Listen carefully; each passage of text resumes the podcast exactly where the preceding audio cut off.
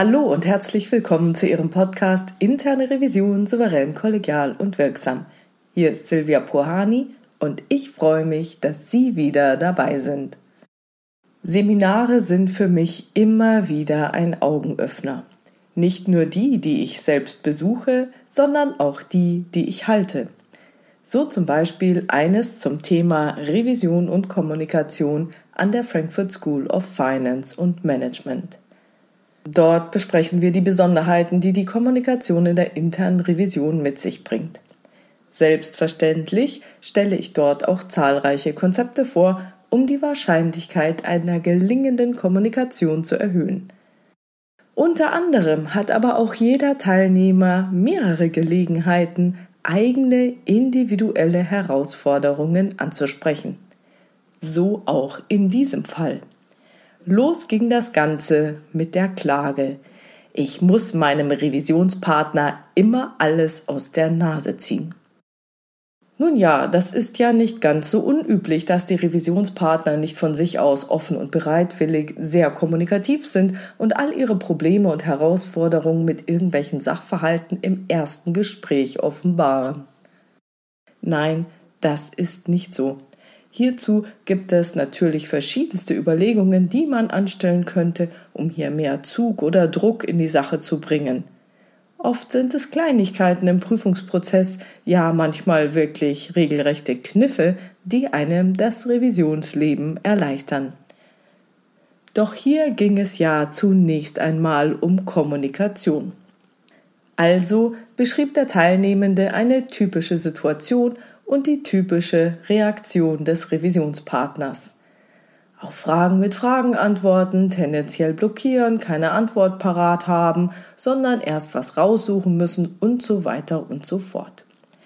Schnell fand sich jemand, der mit Freude in die Rolle eines Revisionspartners schlüpfen wollte und los ging die Demonstration und wir erlebten, wie der Teilnehmende einige Fragen stellte und der Revisionspartner jede Chance ergriff, zu vertrösten, eine Gegenfrage zu stellen oder abzuwiegeln.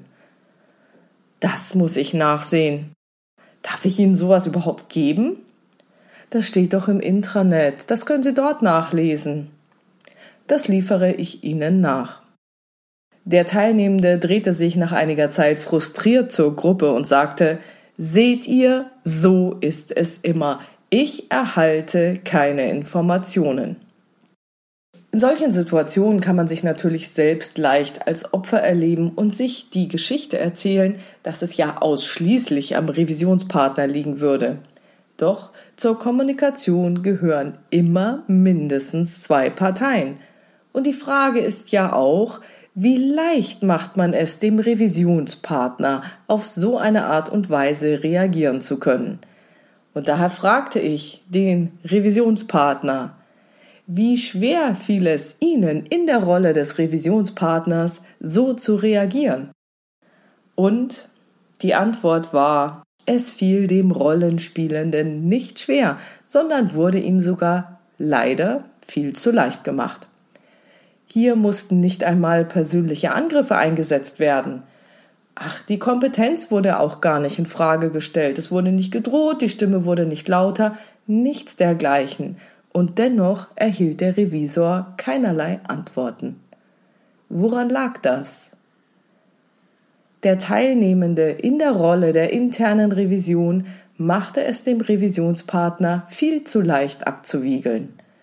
Man muss das Ganze ja auch etwas sportlich sehen. Selbstverständlich servieren die Revisionspartner einem nicht gleich alles auf dem Silbertablett. Wir Revisorinnen und Revisoren dürfen uns schon anstrengen und geschickt vorgehen.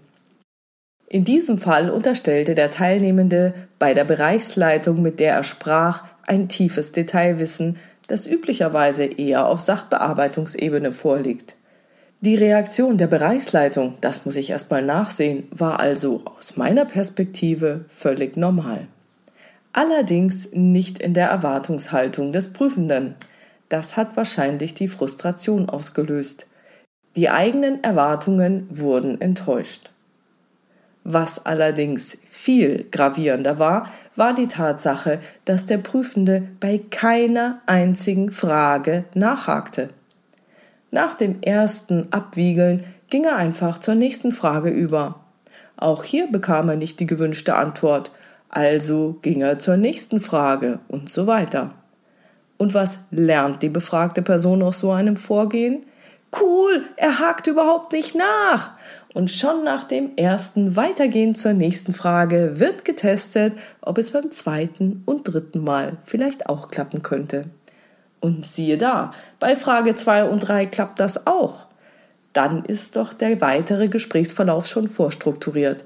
Kein Wunder also, dass der Prüfende keinerlei Informationen bekam. Mein Fazit. Nehmen Sie Ihre Interaktionen mit Ihren Revisionspartnern sportlich. Verteufeln Sie nicht gleich Ihre Revisionspartner. Überlegen Sie, über welchen Teil des Gesprächs Sie Kontrolle haben. Über Ihre Haltung, über ihre Vorgehensweise, über ihre Fragen, über ihre Reaktionen und über ihre Konsequenz im Dranbleiben und Nachhaken. Machen Sie es Ihren Revisionspartnern nicht zu leicht, Sie am ausgestreckten Arm verhungern zu lassen.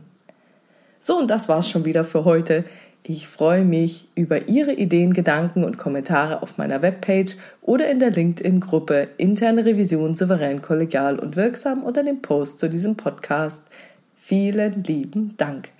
Ja, wenn Sie weitere News von mir haben wollen und ich schwöre, sie kommen nicht so häufig, sondern maximal einmal im Monat, dann tragen Sie sich doch gerne für meinen Newsletter auf www.puhani.com ein. Dann verpassen Sie auch keines der offenen Seminare mehr.